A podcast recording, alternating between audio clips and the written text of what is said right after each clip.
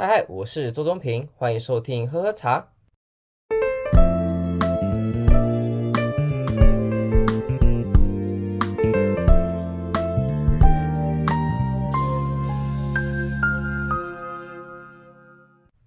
这集来到了 EP 四，想要跟大家来聊一下，我们该如何喝懂并泡出一支茶。因为毕竟传统茶席有一种方式去泡茶，但是大部分人其实就是看的不飒飒，就是不知道我们在喝茶的时候这么多步骤、这么多东西到底是想要干嘛。所以这次呢，我就想要跟大家来聊一下，就是如果说你想用传统茶席来泡茶的话，或是你平常上班，或是你想要单独人喝茶的时候，该如何去泡一支茶，而且可以泡出它原本的味道，而且好喝啊，这才是重点。不过在开始之前呢，我想要来分享一个活动，叫做波士顿台湾电影影展。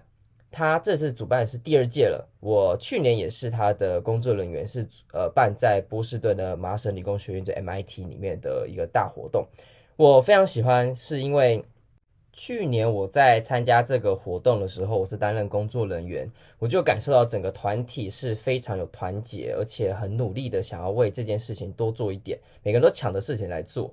而且他们都是身负自己有正职，然后有些学生这样子，PhD 啊等等等，都是很厉害的人。但是他们在办这个影展的时候，每个都是有钱有出钱，有力出力，把自己燃烧殆尽的那种感受。当然，他们对于台湾文化也是非常有热情。不过有热情是一回事，但是又愿意付出，就是更难能可贵的。所以对于这个主办单位，我到现在我都还是非常非常的喜欢他们里面的每一个人。这次由于疫情的关系，所以是由线上影展的方式所举办。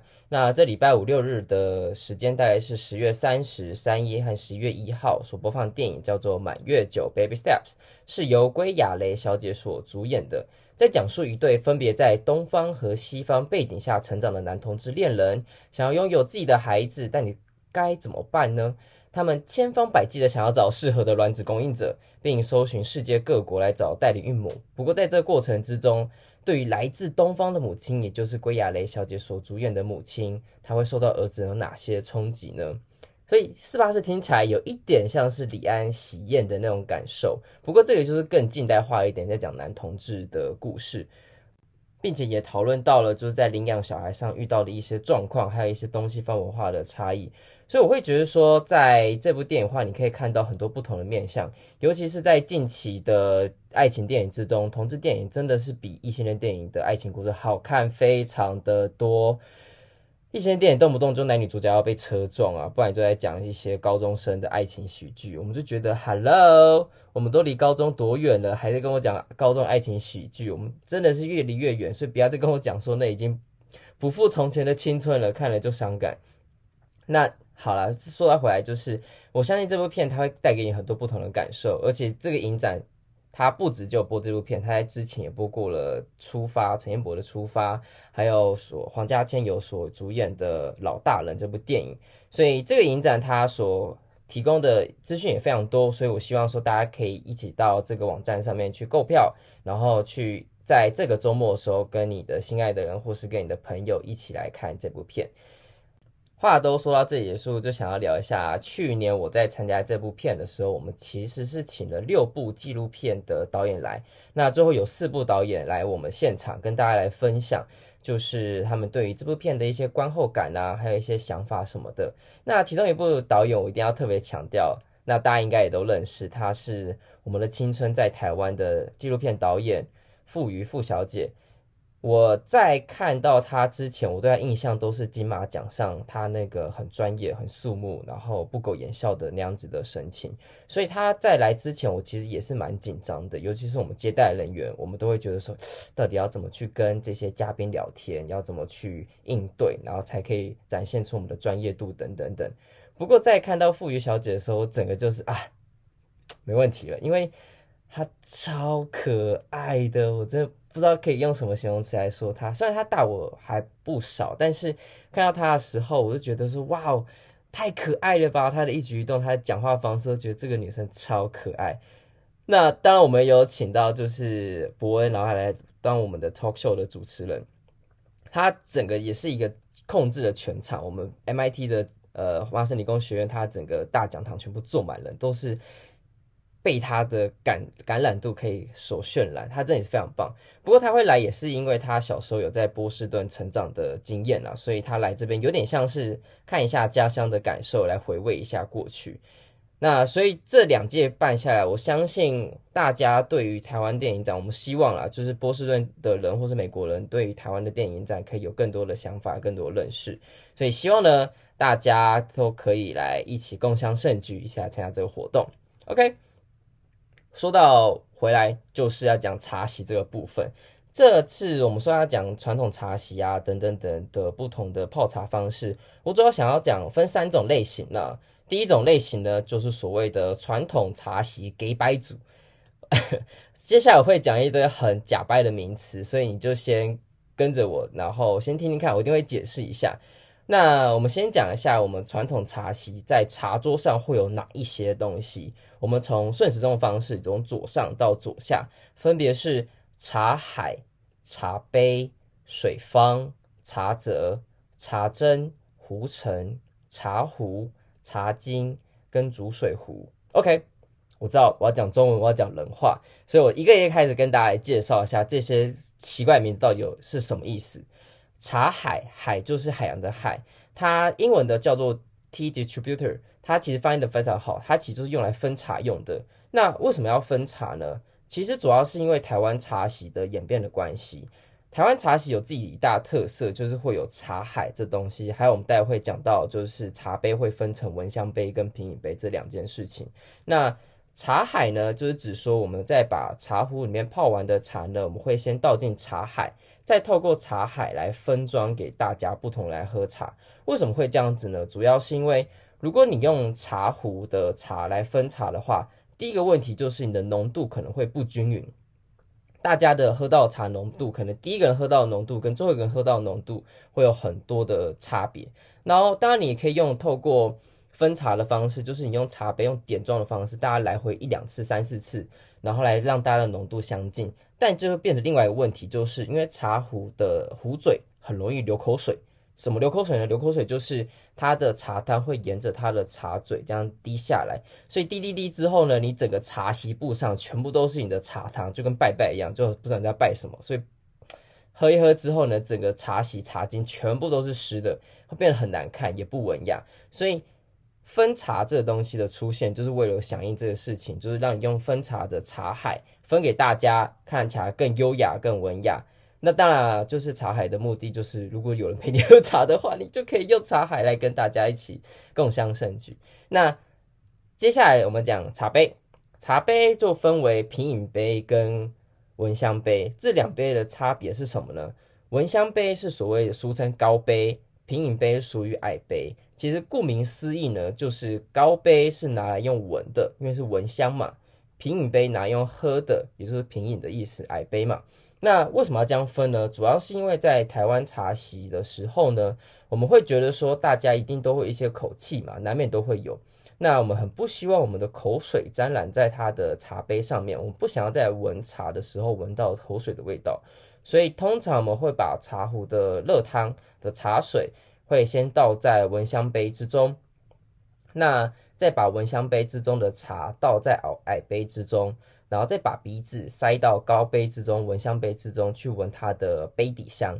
这个目的就是因为我们在闻香的时候，你每个时刻不同的温度都会有不同的变化，所以才会这样子分。那所以之后在喝茶的时候，看到高杯跟矮杯，就是想要不要傻傻的，就是拿起高高杯来喝。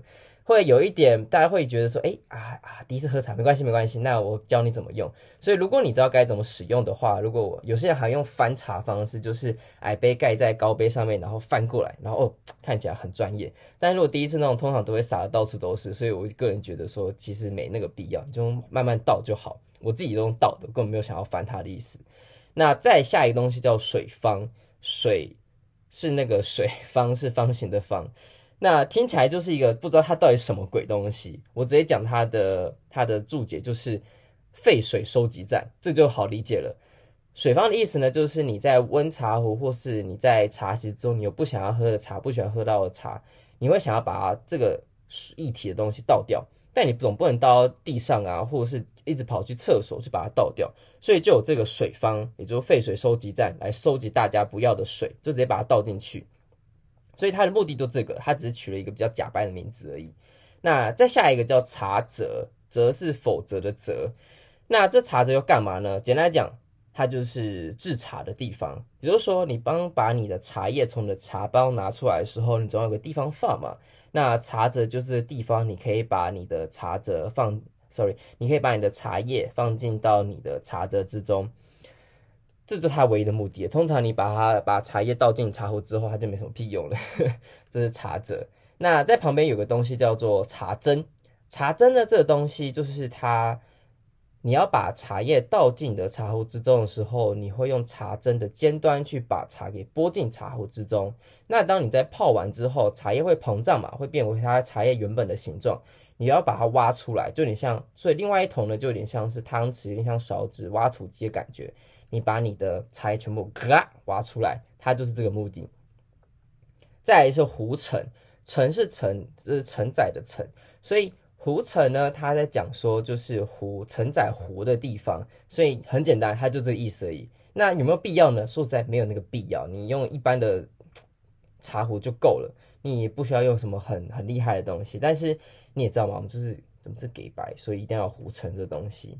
那接下来就茶壶，茶壶不用讲，茶壶实在太多样了，你也可以用瓷壶，可以用汝窑壶，可以用。台湾盐矿壶、盐沙壶，用紫砂壶、紫花紫砂壶之后，你就可以分什么桂花砂，又可以用大红袍，反正就是一堆很专有的名词。我们先不要理它，因为那就是一个另外一个世界。我只能说，我在一开始在喝茶的时候，我很不能理解为什么那些老人家，哦，sorry，那些专业人士，呵，为什么会对于茶壶这件事情这么的执着？它不都长得一模一样吗？到底是在追求什么？不过在你。开始喝了懂茶之后，然后开始越来越研究多一点之后，你会发现茶壶这件事情是必要的。而且，如果用错茶壶的话，你其实会有一种很矮油，会心情很不好的那种感受。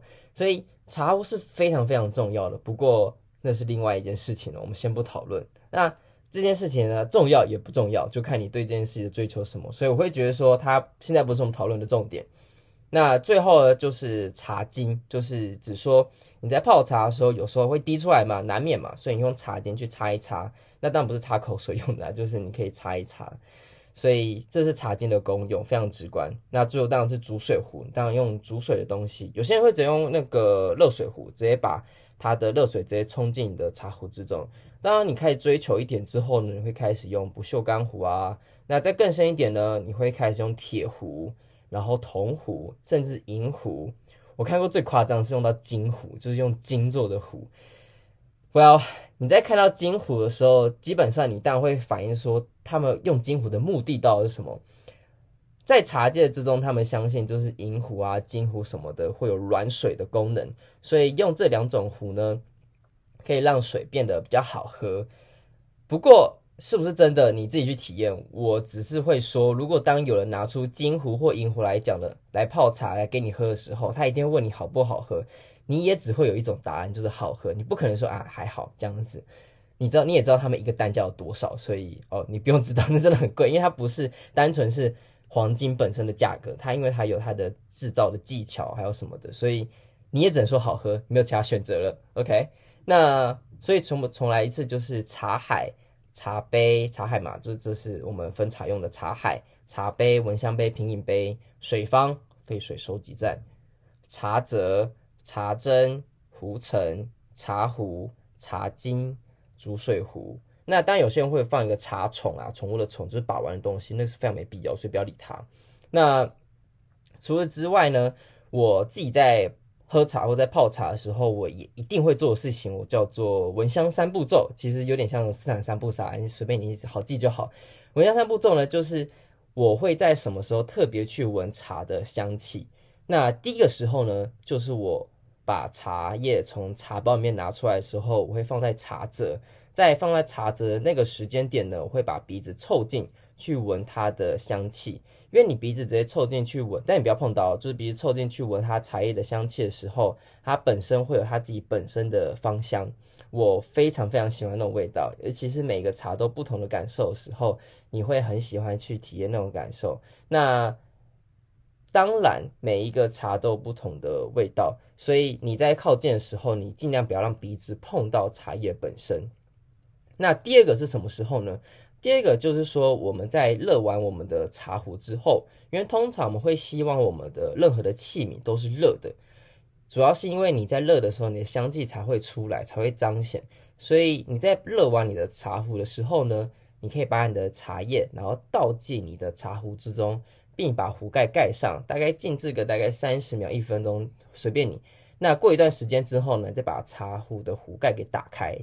那你去闻它热气所逼散出来的那个香气，你鼻子直接塞进去，你会闻到很多很棒的味道。然后它整个每一个时刻都会变化。很多时候我心情不好的时候，我都会把茶壶热一热，然后把热里面热水倒掉之后，把茶叶丢进去，去闻它本身的味道。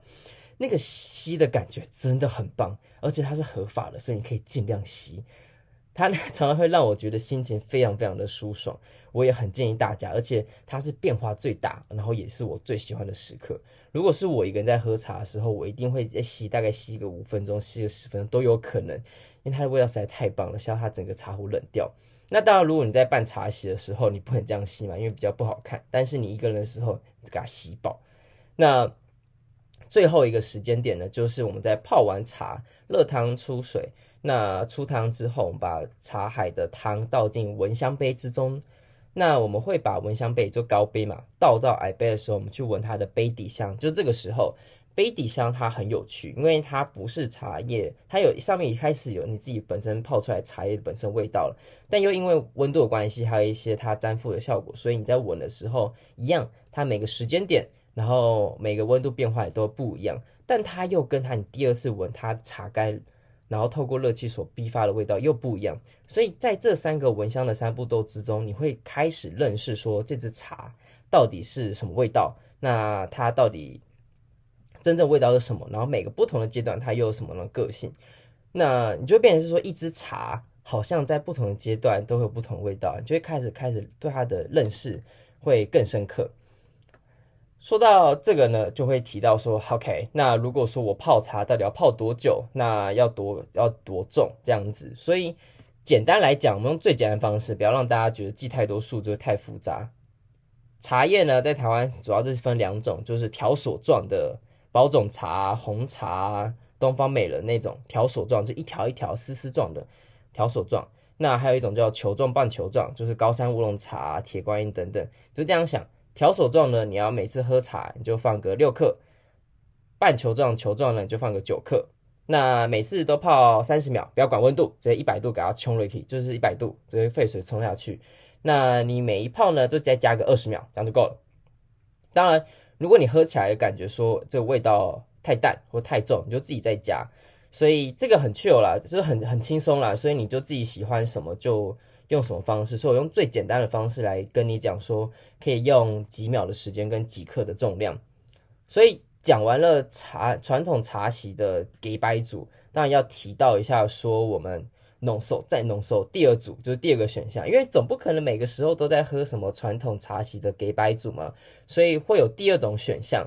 第二种选项呢，我就把它删删删，就是你一个人在喝茶，然后也会很快速的喝茶的方式，就是有只有茶壶。茶杯跟煮水壶，当然有时候你可以用个茶海啦，因为就是分茶用的茶海，那个会比较方便，就不用每一次都用把茶壶的茶汤然后倒进杯子之中，因为有时候你的杯子的大小跟你的茶壶是不对的，所以你这样倒完之后，你的杯子满了，但你茶壶里面还有茶汤，总不能放着嘛，那该怎么办呢？有两个方法，一个就是买个茶海，你可以先放进茶海之中；第二个方法就买大一点的茶杯嘛，就是这样子。所以这是一个个人茶煮比较简单的方式。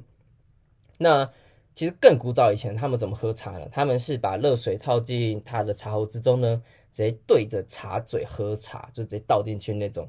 听起来其实非常的不卫生，但这是以前的喝茶方式啊，就看你喜欢不喜欢。我个人是绝对不会这么做。如果有人在我面前这样做，然后其实对我茶壶呢，唉，我会尽量保持善良，保持 EQ，但是会非常内心纠结的，要跟他讲说这样是不对的事情。至少对我来讲了。那最后一组，我会觉得说自己最实用的就是上班耍废啊，我就渴。所以三种嘛，传统茶席给白组，浓缩再浓缩，上班耍废我就渴。这第三种，其实也是我平常在用的啦，就是之前有提到的，我用茶碗。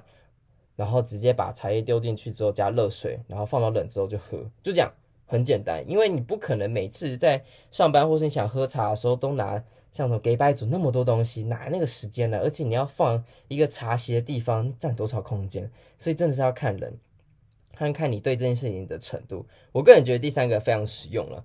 那如果说你自己没有茶碗，我告诉你，你可以直接拿一个瓷碗，瓷碗什么呢？就是喝吃饭啊那种。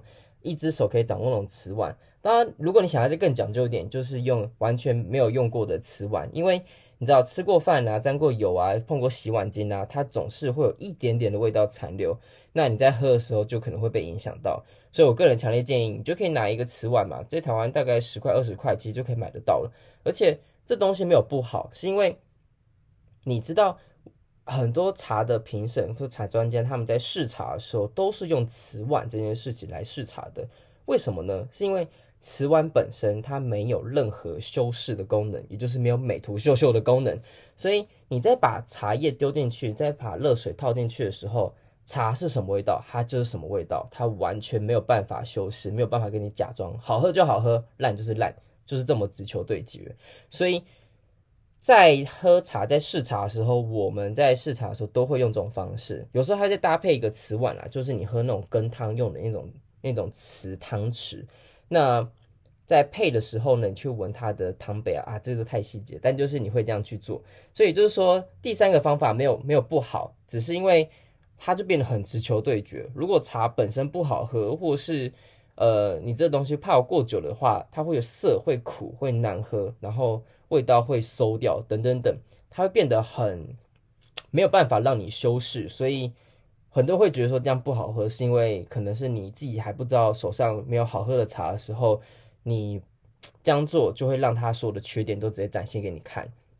所以呢，我会个人觉得是说，就看你个人，至少我现在都用第三种在喝茶，这是我最常在喝茶的时候，尤其是你越喝可能会越懒，所以我会个人觉得说这三个是最实用的。好啦，拉里拉扎讲这么多了，其实就是想要跟大家分享一下，如果你在不同时候或是不同的场景，你想要喝茶有哪些选择？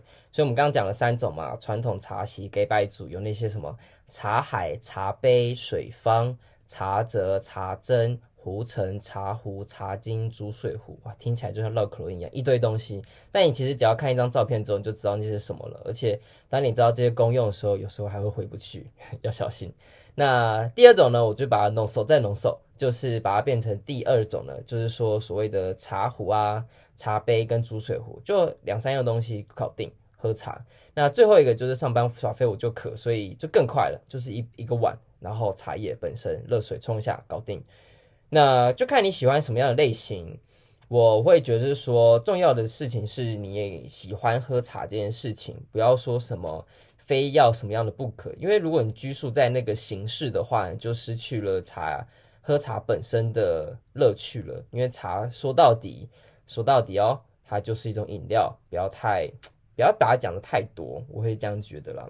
最后，希望大家都能够订阅我们 Spotify、Apple Podcast 或 Castbox 啊那上面的频道。别忘记了，如果喜欢的话，帮我给我五星评价。我希望能够可以让更多人分享到这个好东西，让到更多知道。可以让我们这喝茶的边缘区再稍微扩大一点点，一点点。那也别忘记，我们第二届的波士顿台湾电影展，它的线上购票也是已经开始喽。所以希望大家都能够一起来看这部电影《满月酒》，也希望大家能够一起来享受。我是周东平，这里是喝喝茶，谢谢大家。